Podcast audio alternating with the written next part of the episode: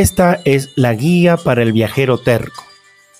Comentarios, sugerencias, anécdotas y consejos de viajeros. Pónganse cómodos.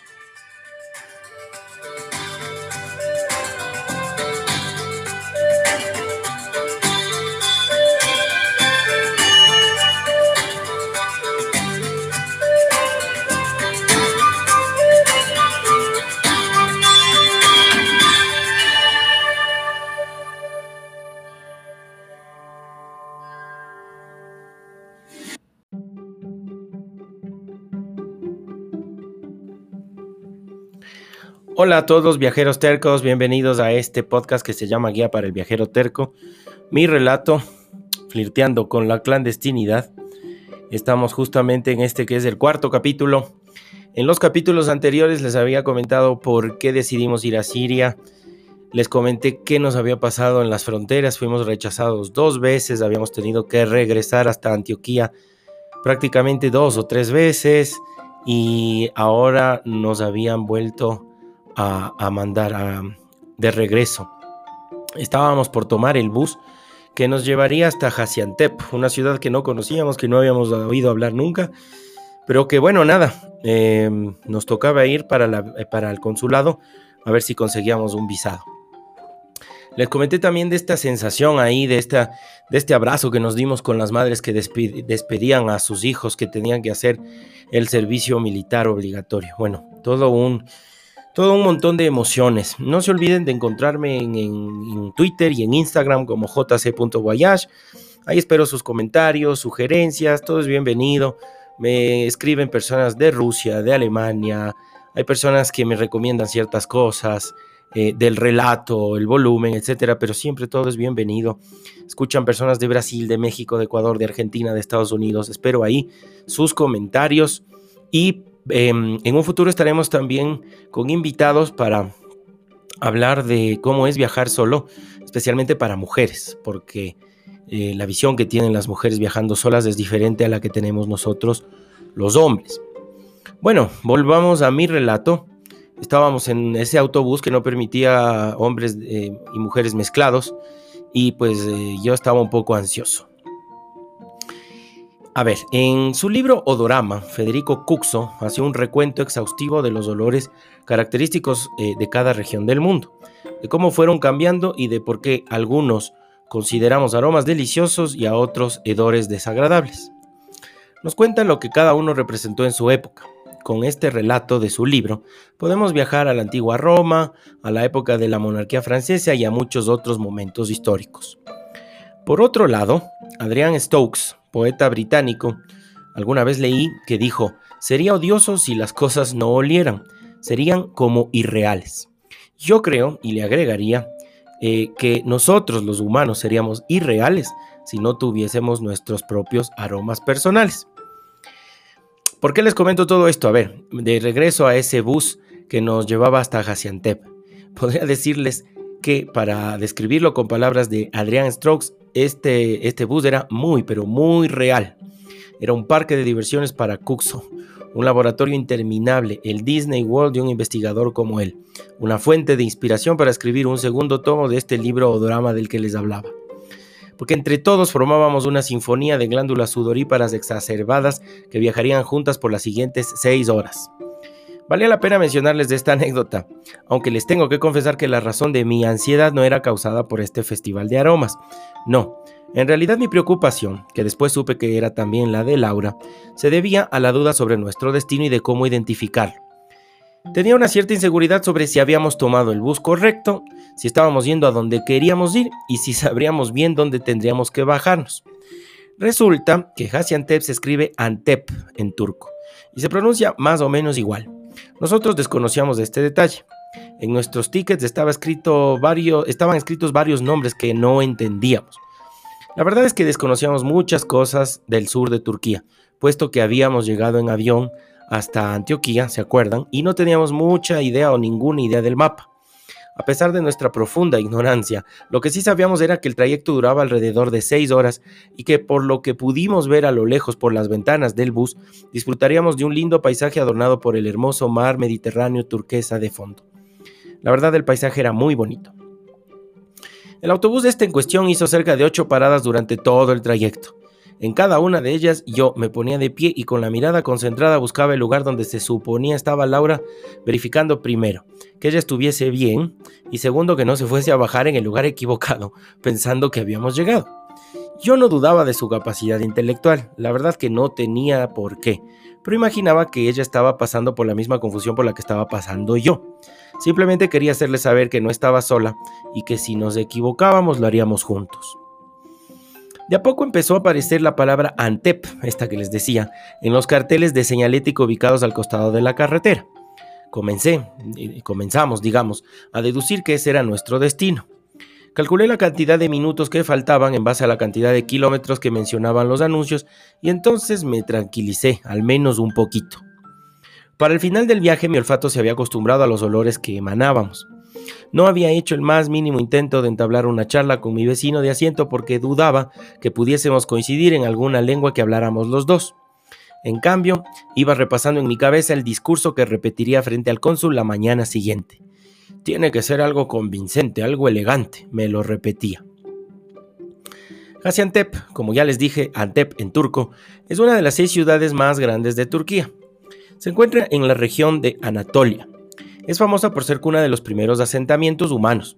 De hecho, los hititas, cultura antiquísima, habían estado ahí varios siglos antes de Cristo. Además, es importante productora de pistacho, riquísimo el pistacho, no sé si les guste, ingrediente primordial de la cocina turca de Medio Oriente y de la región de Anatolia. La prematura noche cayó, Llegamos y mientras descendíamos de nuestro transporte, entre palabras pronunciadas con escasa dicción debido al cansancio, me enteré que en efecto mi angustia era compartida por Laura. Hicimos un necesarísimo comentario sobre todos esos olores, aromas, hedores, tufos y vaos que habían invadido nuestras narices, pero también nuestras ropas y nuestras memorias para siempre. Imagínense, hasta ahora me acuerdo, insoportable. Agarramos las mochilas y después del ritual en el que consistía ponérnoslas en las espaldas, entramos a la estación de buses. Era muy parecida a la que nos había despedido esa mañana hacía horas, pero con la gran diferencia de que en esta no había una sola persona. Encontramos un mapa colgado en una de las paredes del lugar. Nos acercamos a él, queriendo adivinar dónde estábamos y a dónde podríamos ir. Ahí descubrimos que un mapa es una hoja de papel inútil si uno no encuentra sobre él un anuncio que diga usted está aquí, en algún idioma que uno entienda. Así es que por más esfuerzo que hicimos, ese documento nos era absolutamente inútil y nada podía cambiar nuestra cara de estulticia al tratar de entenderlo. Justamente esas son las caras que encontró el personaje que se nos acercó, esas caras de Giles. Era un hombre bajito, regordete, con bigote y poco pelo en la cabeza. Vestía un chaleco de lana tejido a mano color azul eléctrico, encima de una camisa amarilla y su voz sonaba amable. Nos preguntó si estábamos perdidos. Les tengo que confesar que el orgullo, al menos en mi caso, me gritaba por dentro responder, no, no estamos perdidos pero los más básicos instintos mandaron a callar al orgullo y un espontáneo sí, sí estamos perdidos salió casi al unísono del tanto de la boca de Laura como de la mía. El hombre espontáneamente se sonrió. Ese mapa no es de Jaciantep, nos dijo. Es de otra ciudad, pero está colgado ahí por capricho de algún funcionario bien intencionado, continuó. Nuestras caras pasaron de estulticia a, vergüenza. Por suerte habíamos reconocido a tiempo nuestras limitaciones, porque si no, el papelón podría haber sido épico. Le explicamos, obviamente en inglés, nuestra situación, mientras él asentía como entendiéndolo todo. Era tan amable que poco importaba si entendía o no. Él nos iba a ayudar y eso lo teníamos claro los tres. Nos dijo que le siguiéramos hasta, hasta los estacionamientos del lugar, que él nos podía llevar hasta el centro de la ciudad. Además, como un bonus track, dijo que también podía mostrarnos dónde quedaba el consulado de Siria. Así tendríamos una idea para la mañana siguiente. Lo acompañamos hasta los parqueaderos donde desactivó las puertas de una traffic grande. Estas que son usadas justamente para turistas con cajuelas espaciosas y varias filas de asientos. Metimos nuestras mochilas sin dudar ni por un minuto en las buenas intenciones de este personaje que se nos había acercado voluntariamente. Laura tomó el asiento de adelante, yo me ubiqué en el de atrás y empezamos a abandonar el garaje de la estación. El auto no tenía ningún aroma en particular. se veía que el hombre manejaba los estándares occidentales de limpieza, es decir, que no fumaba dentro del auto ni permitía que un tercero lo hiciera, y espantaba cualquier olor a humano con esos perfumes a bases de aluminio a los que por acá llamamos desodorantes corporales. Usaba su vehículo para el transporte de turistas, lo que explicaba también su uso bastante decente del inglés. Después de pocos minutos de conducción, exclamó, Acá está el consulado, mientras señalaba una casa de dos plantas pequeña y modesta, con un discreto jardincito en el frente. Agregó que atendía desde las 8 de la mañana y que convenía llegar temprano. Mientras tanto, yo buscaba entre los 325 mil bolsillos que tenía mi super mochila de viajero una moneda de mi país con el fin de regalársela como muestra de agradecimiento. Vi que él coleccionaba algunas que tenía exhibidas en la consola de su vehículo. Finalmente la encontré y desde el asiento de atrás extendí mi brazo y se la ofrecí. El rostro que puso el hombre denotaba un sentimiento entre ofendido y avergonzado. Evidentemente lo mío había sido un oprobio. Trató de esconder el descontento y en un tono cortés que se notaba forzado me dijo que no podía recibírmela. Insistí, argumentando que esa moneda no tenía ningún valor comercial en Turquía y que al tomarla la debería tomar como una muestra de gratitud, pero el hombre se rehusó a recibirla una vez más. En eso Laura intervino y le explicó con voz calma que nuestra intención obviamente no era incomodarlo. Le dijo que para nosotros era grato poder hacerle ese pequeño presente y que la recibiera bajo ese concepto, a lo que él accedió, pero con una condición, que nosotros también recibiésemos de su parte otra moneda a cambio. Asentimos llenos de incógnitas. ¿Para qué nos entregaría una moneda de su país si al fin de cuentas nosotros ya teníamos muchas liras turcas? ¿En realidad se sentía incómodo o era otra la cuestión? Unos días después, charlando con Laura, concluimos que detrás de esto había algo más profundo y complejo. Aquel día, como ustedes se deben acordar, era domingo, y nuestro amigo al ser musulmán tenía terminantemente prohibido por sus creencias recibir o incluso nada más tocar dinero. Nuestra ignorancia supina había indispuesto al amable hombre. Pero bueno, llegamos al centro de la ciudad. Lo dedujimos gracias a las luces de las marquesinas y los restaurantes. Estaban todos abiertos con colores llamativos. La iluminación no le envidiaba en nada a urbes más grandes como la misma Istambul, y el ambiente era más occidental de lo que nos hubiésemos imaginado. Nuestro comedido amigo, que a ratos nos hacía recordar a una escultura de Fernando Botero, insistió en dejarnos en la puerta de un hotel que él consideraba a la altura de esos dos ilustres visitantes latinoamericanos, de zapatos embarrados, mochilas mugrosas, ropas malolientes y caras agotadas. Nosotros nos sentíamos honrados. El mundo está lleno de gente amable esperando a la primera oportunidad para mostrarte su generosidad. Podría decirles que tengo un amigo en Jacientep. Estacioné el auto cerca de una pequeña plaza con una enorme estatua del gran Mustafa Kemal Atatürk. El hotel elegido se encontraba nada más al cruzar la calle, así es que nos despedimos como viejos conocidos de años, nos dimos un fuerte abrazo muy sentido y Laura y yo pasamos a la recepción del lugar. Este era totalmente diferente al que habíamos dejado esa mañana. Llena de luces modernas, sus paredes estaban cubiertas de espejos y tenía un enorme mostrador de madera más dos elevadores al fondo. No era lujosa la recepción, la verdad, más bien era algo estrambótica, incluso podría decir que de mal gusto.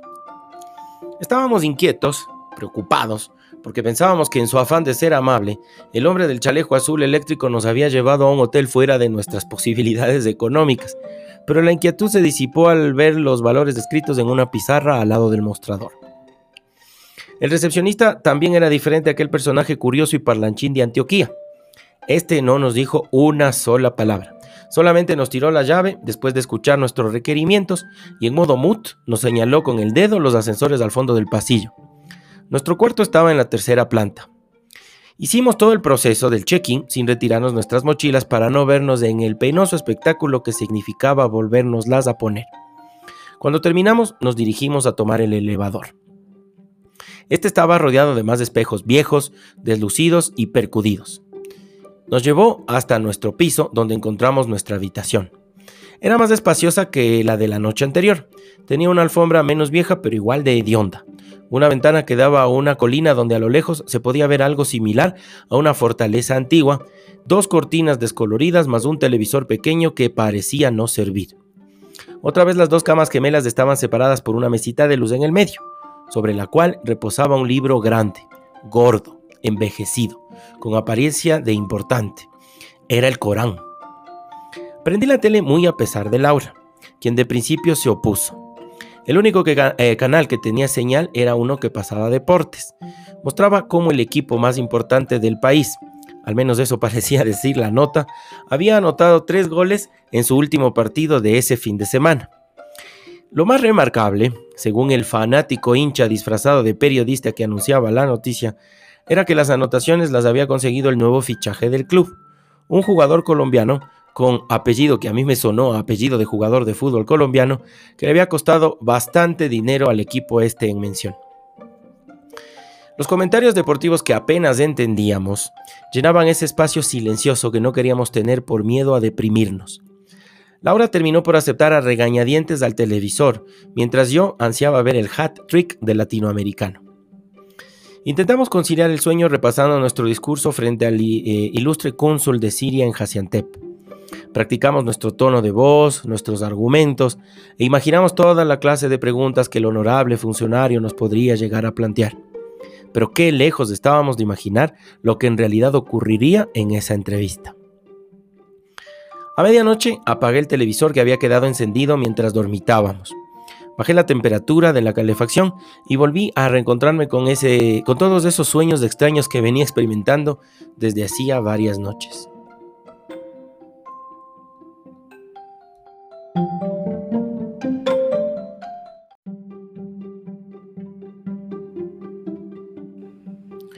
El gran día había llegado. Nos despertamos muy temprano, a eso de las 6 de la mañana. Tomamos una ducha y salimos en dirección del consulado que se encontraba muy cerca, a unas siete calles del hotel. La mañana era fría y caía una ligera llovizna, pero nada que pudiese coartar el ímpetu que nos invadía. Íbamos por nuestras visas. Ya vería el cónsul con quién estaba tratando. Nos lavamos los dientes, cambiamos nuestros zapatos, nuestras ropas malolientes y nuestros peinados, así es que nada podría salir mal. Llegamos a esa modesta casa de dos plantas con un par de arrupos que hacían un conato de jardín enfrente. Entre los árboles y la casa había un patio pequeño colmado de hojas amarillas y marrones, las últimas con las que el otoño aportaba al paisaje. Una puerta metálica de color verde pastel completaba la fachada. Sobre la vereda había tres o cuatro extranjeros esperando a ser atendidos. Nos pusimos en la fila detrás de un chico de estatura media, barba poblada, pelos rubios largos, ojos eh, azul cielo y piel rosada. Podríamos decir que era la imagen que uno tiene de Jesucristo. De origen norteamericano, sonrisa fácil y apacible, habló cinco palabras con nosotros, quienes, les voy a ser sincero, intentamos disimular aquel incómodo contacto al enterarnos de su nacionalidad. Las dos o tres personas que se encontraban delante del Yankee pasaron al patio que separaba esa especie de jardín con la pequeña casa mientras nosotros tres seguíamos esperando afuera, apostados en la vereda. Tras, eh, pocos minutos, el portón metálico se abrió. Salieron los tres extranjeros y tras ellos un hombre alto, como, como de un metro noventa, con barba de tres días, sobre todo negro interminable, pelo cortito casi a mate mirada inquisidora y un fuerte acento en su inglés, más fuerte incluso que el de los demás turcos. Preguntó quién era el siguiente, y nuestro Jesús norteamericano levantó la mano. El gigantesco hombre se acercó, agarró el pasaporte azul y solo con mirarlo volvió sus gestos aún más hostiles. Sin haberlo revisado, le ladró dos o tres palabras con ese pronunciado acento y lo mandó a mudarse para otra parte. Nosotros mirábamos asustados metros atrás, casi nos habíamos meado encima. Aquí cabe una aclaración del porqué de nuestra incomodidad. Siria y los Estados Unidos jamás tuvieron buenas relaciones diplomáticas, y menos para la segunda década de los años 2000. En esta época, el país de Bashar había sido incluido en la lista de naciones que formaban parte del denominado Eje del Mal, redactada por los norteamericanos. Por esto, habernos encontrado con este pobre chico de mirada inocente y acento neoyorquino en esa cola era de alguna manera una mala premonición. Sonó un estruendoso portazo, así es que nuestras sospechas estaban siendo confirmadas. Laura y yo quedamos solos en la vereda mientras mirábamos el andar del norteamericano que se marchaba abriéndose camino entre las numerosas hojas amarillentas que se arremolinaban con el viento. Dramática la escena. ¿Y ahora? ¿Qué hacemos? Esperamos, tocamos el timbre, trepamos la pared de casi dos metros que nos separaba del patio. Nos preguntábamos desconcertados. ¿No nos parecía justo que nuestra perfecta planificación y todo el discurso que habíamos preparado se vieran truncados por la mala fortuna de haber sido precedidos en esa fila por el peor de los casos posibles? Merecíamos nuestra oportunidad. Íbamos a hacernos atender a las buenas o a las malas. Salvamos los cinco pasos que nos separaban de la entrada color verde pastel y cuando estábamos decididos a pulsar el timbre, se abrió el estruendoso portón y salió el misterioso hombre que mantenía su aire de mayordomo despiadado. Inquirió con tono solemne qué requeríamos, a lo que respondimos como pudimos. Le comentamos el tema de la visa, pero sin dejarnos mostrarle nuestros pasaportes, dijo que era mejor que nos retirásemos, que el señor cónsul no podría atender nuestras solicitudes y que no tenía caso siquiera intentarlo. Añadió en tono tácito que estos trámites los tendríamos que haber hecho en el consulado designado para nuestra región. Y sí, nuestra aventura encontraba ahí su final. No había más remedio. Entender cuando las alternativas se te han terminado es de sabios. Sin decir palabra, no sé si del susto o de la rabia, reculamos dos pasos, dispuestos a alejarnos, siguiendo el derrotero que había hecho el chico de Estados Unidos. Tendríamos que buscar la forma más barata de llegar a Jordania. Como en nuestros pasaportes ya contábamos con un permiso para entrar a ese país, el camino más directo era Siria, solo necesitábamos una visa de tránsito. De hecho, es de eso lo que vamos a pedir. Sin embargo, ahora ya no servía de nada ninguna argumentación. Pero justamente ahí sucedió algo de manera milagrosa. No sé si fueron nuestras caras o si fue alguna iluminación cósmica la que hizo que el lungo personaje, después de esos segundos desoladores, nos volviera a hablar con ese tono autoritario. Sus palabras fueron, Ok, wait, wait, where are you from? Así, con ese acento y extendió su mano para solicitar nuestros pasaportes. Poco nos importaron las razones de su reacción, se los entregamos raudos, los teníamos aún en nuestras manos. Él los recibió, los revisó, y al ver el de Laura se le iluminaron los ojos, y con una sonrisa delatora exclamó, Oh, Argentina, I love Messi. Cambió su semblante y empezó a explicarnos que él era el hincha número uno de toda Siria del Barcelona de España. ¿Qué les parece? Lo había sido desde muy pequeño y detestaba al Real Madrid, sobre todo a Cristiano Ronaldo, su jugador más importante en aquella época. Añadió que personalmente consideraba que Lionel Messi era mucho mejor futbolista que Diego Armando Maradona, con ese tono que no dejaba ánimo a la réplica. Se había entablado una conversación alucinante sobre fútbol en las puertas del consulado de Siria en Hasiantep, en la que el secretario de esa entidad opinaba sobre equipos y jugadores y él mismo se daba la razón. Nosotros permanecíamos inmóviles, casi incrédulos de lo que estaba pasando. El pasaporte argentino de Laura había logrado cambiar la actitud del hombre que de inicio parecía inmutable. Después de casi cinco minutos de charla, o más bien diríamos de monólogo futbolero, en donde nosotros asentíamos y corroborábamos los criterios de nuestro anfitrión, el hombre nos dijo que el cónsul nos podría ayudar con el trámite de la visa que requeríamos, pero que eso sería posible recién para la mañana siguiente, es decir, la mañana del martes. No dudamos ni un minuto en agendar la cita. Preguntamos qué necesitaríamos y a qué hora exacta deberíamos estar ahí. El ambiente de esa improvisada entrevista había cambiado. Ahora éramos tres amigos futboleros opinando sobre jugadas, goles y modas. La situación no podía ser mejor empezábamos a sentirnos optimistas. Abandonamos el consulado con sensaciones diferentes a las que teníamos cuando habíamos llegado. Fuimos hasta el hotel a tomarnos un respiro para después buscar dónde almorzar. La tarde nos quedaría para pasear. Teníamos una ciudad por conocer.